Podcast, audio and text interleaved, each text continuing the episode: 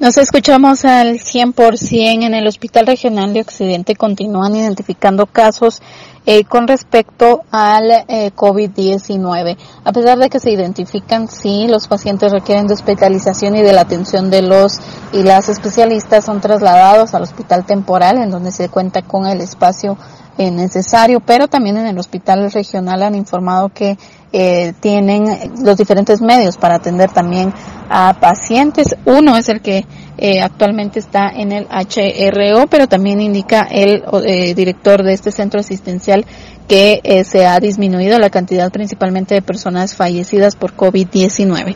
Esto expone y explica el director del Hospital Regional de Occidente, Robert López El día de ayer había un paciente no, en los últimos días no, en, lo que va del mes han ocurrido tres fallecimientos. Pues lo de los síntomas que sean más leves es relativo. Básicamente eh, yo considero que la vacunación ha venido a ayudar bastante para evitar que los casos progresen de forma moderada, severa y a muerte. Definitivamente yo invito a la población que continúen vacunándose que sigamos cuidándonos eh, del uso de la mascarilla, lavado correcto de manos, eso va a evitar que, haya más contagios.